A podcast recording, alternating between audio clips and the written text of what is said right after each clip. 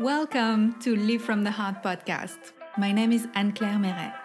I help beautiful beings feeling empowered to create their lives. I coach, teach, create programs, write books, among other things, and I love it. It took me years of healing and coaching, but I finally found the way back to my heart. Today I thrive and help people thrive too. Everything is happening faster and faster. I feel we are being supported in so many ways. I know we can thrive on a collective level. If you want to create from your heart, you're in the right place. Hello, welcome for a new episode. Today I'm super happy to welcome Julia Esperance, who is my partner in Shine, with whom we have been creating together awesome programs for the past four years. Welcome, Julia. Thank you, Anne Claire. Hi, everyone. Thank you for inviting me to your podcast for the third time, I think. And this time is a little bit different as we are having this conversation in English. So, as you know, I am totally outside of my comfort zone now, but I am happy to take up the challenge. Yeah, and I love it. Thank you so much because now we are getting the Americans out which is in French a bit of an inside joke that we have together, which is if you get out of your comfort zone and if you are uh, allowing yourself to shine, you are the American version of you. So today we get Anne Claire and Julia's American versions. Yes, exactly. Can you please introduce yourself for people yeah. who don't know you? Yes, with pleasure. So, um, my name is uh, Julia Espérance. So, for the little story, my last name in French means hope my clients say it suits me well considering my job. Uh, I am a hypnotherapist, and my job is to help people to find their inner resources to feel better and also to heal. And I am also a coach and a communication consultant for wellness practitioners. For several years, I have helped them to find the best way for them to communicate on who they are and what they do, and also to grow their business. And now things have changed a little bit. Uh, I help them mainly through hypnosis to discover and activate their inner resources to overcome all the challenges they could uh, encounter on their way to success. And together uh, with you Anne Claire, we are also doing such uh, amazing things to help therapists. One of our last projects was to write and publish a book in French for them in this book, we, we have shared everything we have learned over the years to develop um, a flourishing business in the wellness industry. And today we are opening a new exciting and challenging chapter in making this book available to an English um, speaking audience.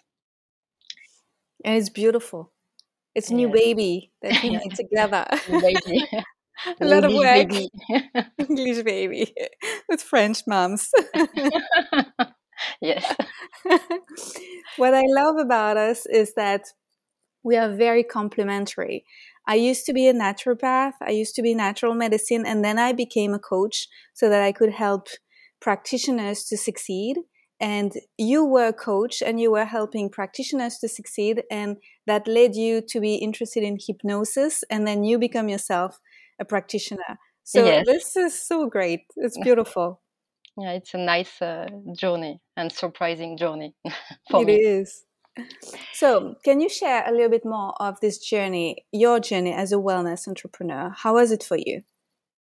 Yes. so it, it was, as I said, it was a, a, surprising journey. I didn't plan to become a, a therapist, but apparently life had uh, other plans for me. Um, my adventure started seven years ago when I decided to leave my job in the television uh, industry to embrace a more fulfilling and meaningful career. And at that time, I didn't know exactly what I wanted to do. The only thing I knew is that I wanted to use all my skills for a mission more useful than selling TV programs. That was my uh, my job at that time. And so I was helped by um, different coaches, two different coaches, both specialized in uh, career change, to dig, to dig, and also to to find how I could uh, contribute. And it helped me a lot to find the um, the path that I wanted to to follow. So I started to work with therapists in helping them with uh, communication and marketing strategy to be more visible and also to find clients. And my purpose was to, and big why was to contribute to the democratization of um, alternative medicine in making them more visible and understandable for people who are not familiar with it. And in fact, it is still my uh, my goal and big why today. And along this uh, wonderful journey, I have discovered hypnotherapy, and it was a big, big revelation to me. And two years ago, I decided to follow a training course, and I quickly opened my own practice in Paris. And I have to say that I really love my job, and I feel it's a true vocation for me. So, to answer your question, Anne Claire, for, for now, my journey is quite peaceful. I have um, learned to listen to my heart to make decisions, but also to only launch projects which um, bring me joy. It's really important for me. And feeling this joy is a clue that I am on the right path. So this is my my journey journey. But of course, um, uh, I encounter some uh, difficulties or turbulence along the way, especially in the moments when uh, my business uh, slows down. It sometimes happens, but it's part of the trip, uh, I guess. In fact, I'm sure it's it is part of the trip.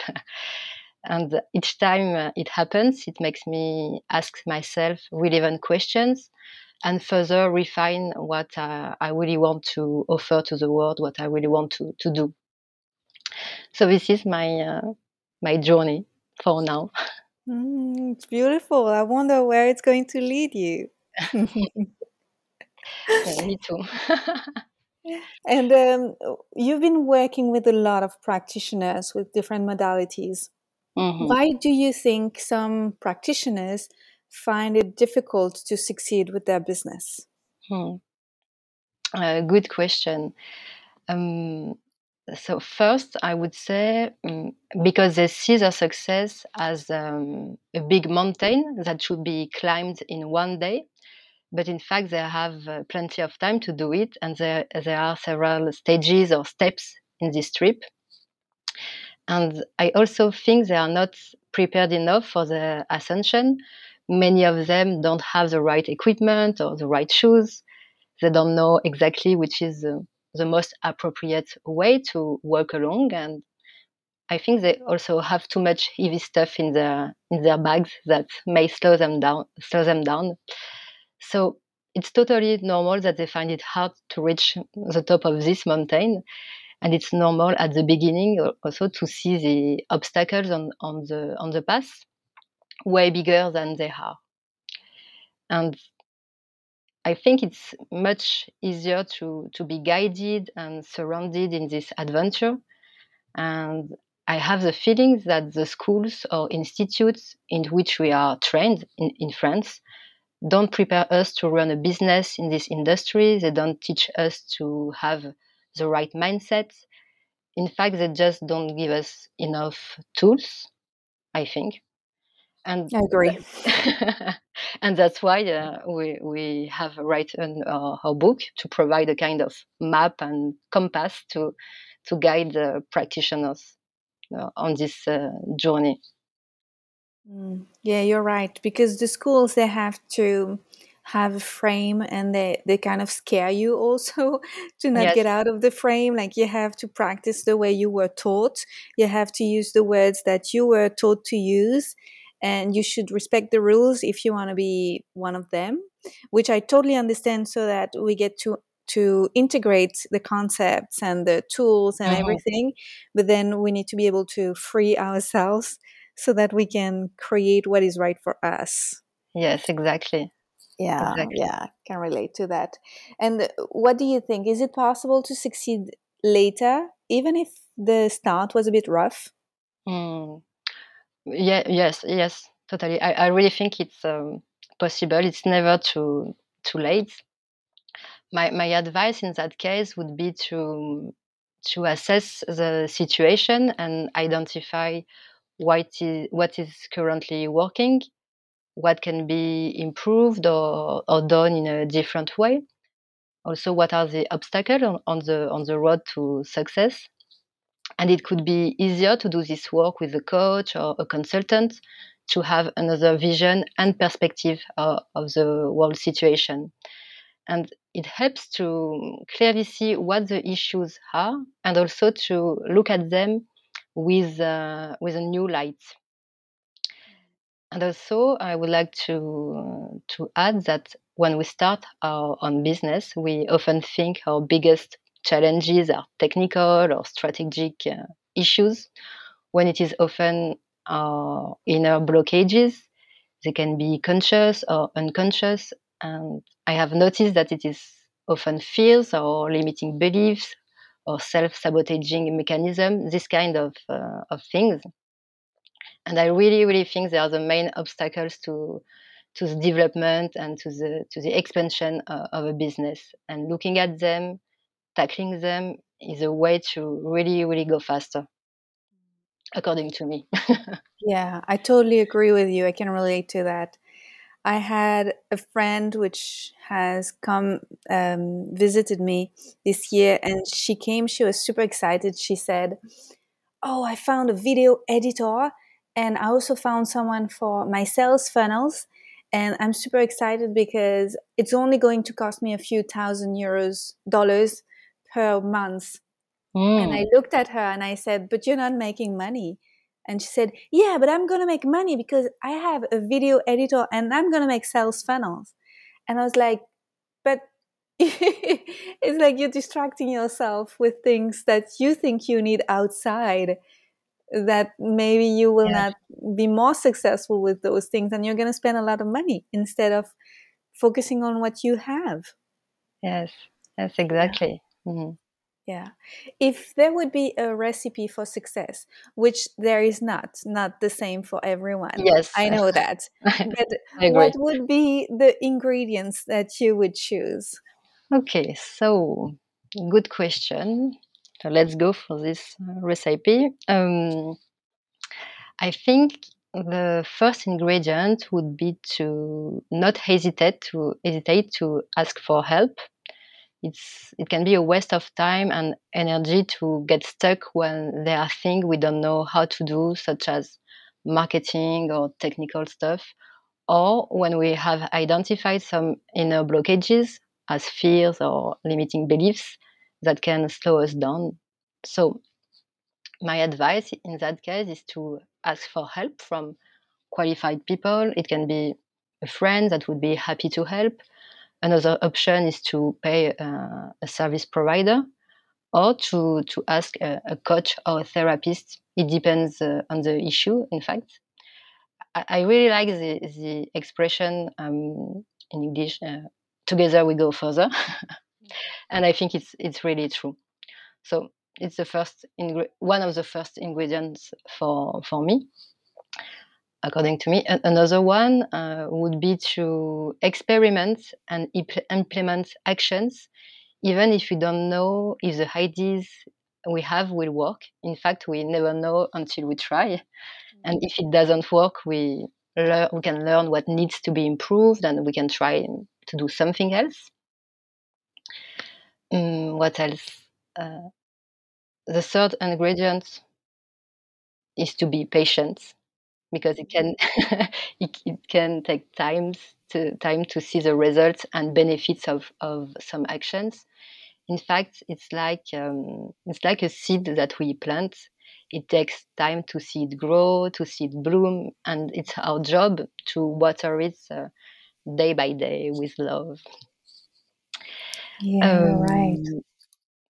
What else? Uh, Mm, yes, I know. Uh, another important ingredient would be to to have a, a, peaceful relationship with money and to be comfortable with the fact with the fact of uh, earning money in exchange for our work. Um, I know that some practitioners don't want to ask for money or too much money because they are not used to getting paid for doing what they love, or they have, uh, for instance, uh, the strong belief that um, money is uh, dirty. So it's important to, to also work uh, work on this, to the on this re- relationship uh, with money. Uh, another advice, important advice, uh, would be to diversify the sources of income and find uh, different ways to earn money, not only with consultations or individual sessions. It can be, for instance, in, crea- in creating online programs or workshop, in writing a book. There are a lot of things to, to do. It's a long uh, recipe for yeah but, but I, we I need all of that. but i have two, two, two, two other ingredients. Another ingredient for people who are looking for this uh, magic recipe recipe is to follow your own heart do what deeply appeals to you don't force yourself to do things you think you should do don't pursue a dream that is not yours and also don't be afraid to close some doors because uh, I'm sure it leave it leaves more space for new opportunities. And last but not least, don't hide. Talk about what you do at every opportunity. Show yourself to the world. Speak about what makes you unique, about your specific approach, in order to stand out among other practitioners if you are invisible, people who need you won't find you. Is it's as simple uh, as that. So I think that's all. It was my uh, long, long uh, recipe. yeah, but but that's true. We need we need all of that so that we can succeed. Everything that you said is so important. So thank you for all of it. Thank you. I particularly feel uh, connected to the last one because um, I was completely hidden before Yes, doing the job that I did. And it, quite often, because of social media, people just take a look at us and they think, oh, it's easy for her, it's easy for them because they're confident and they know how to show up online and they are confident on taking photos and making videos and they just um, are very fast to conclude that it was easier for us, which is not the truth. Neither you or I, yeah. we were confident. no, no, yes, it's a, it's a journey to be confident. totally.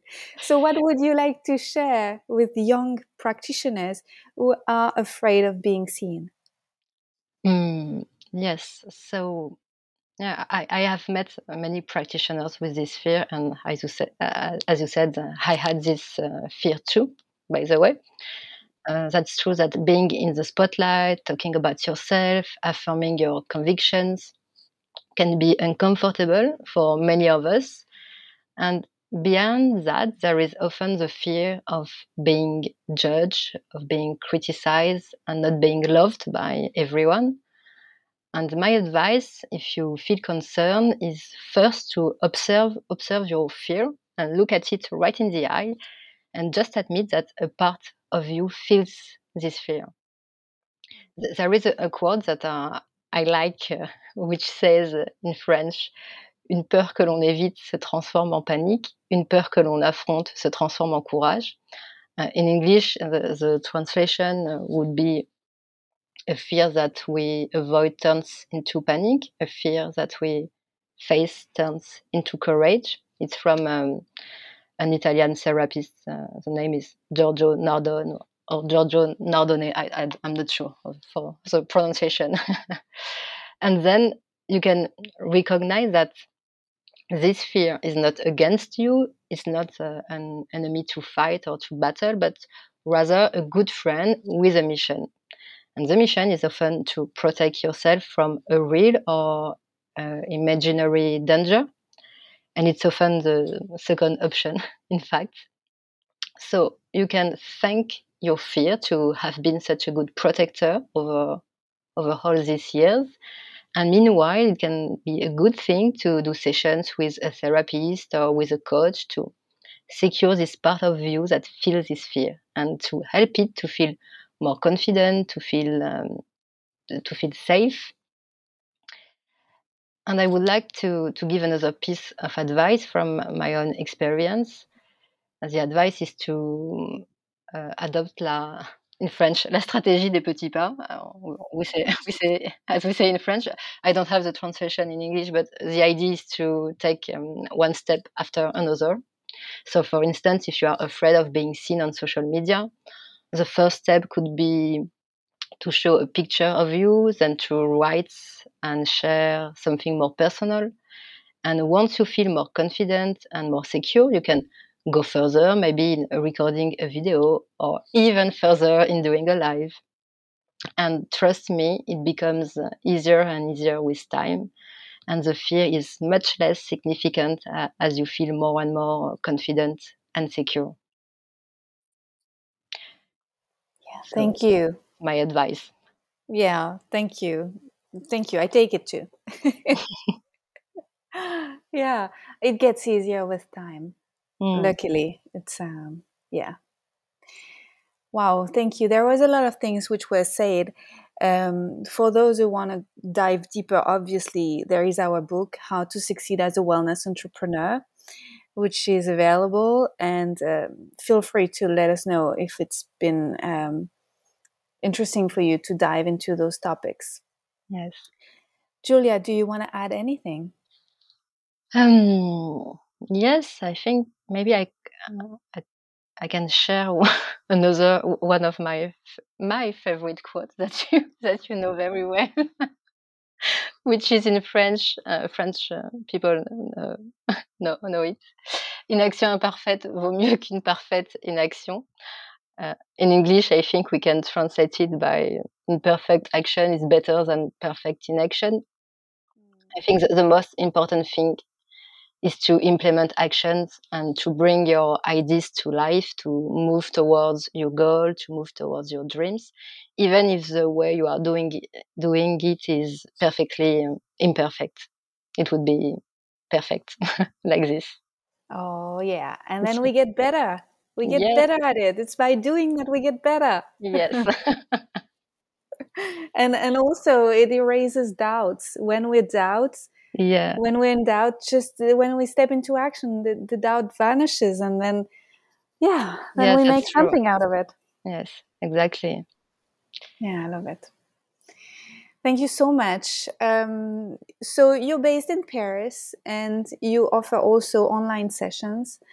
Um, you said already that you specifically help practitioners with their blockages. Mm-hmm. How is the best way to get in touch with you uh, yes, uh, indeed, exactly. I, I, offer hypnosis sessions in person in Paris and also online.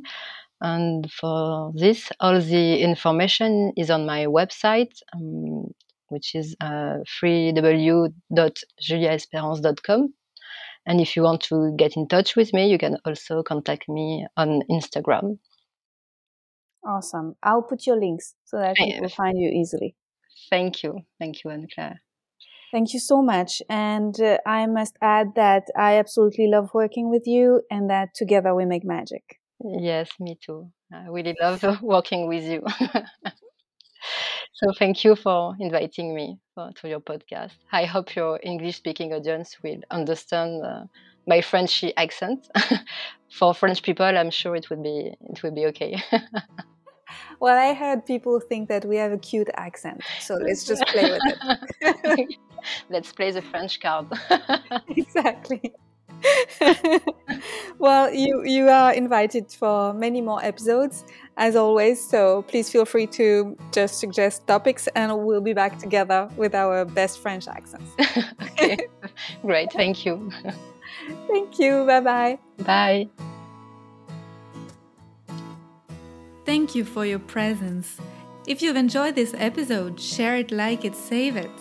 You can follow me and connect with me via social media and my website, simply with my name Anne Claire Meret. See you soon with more content from the heart.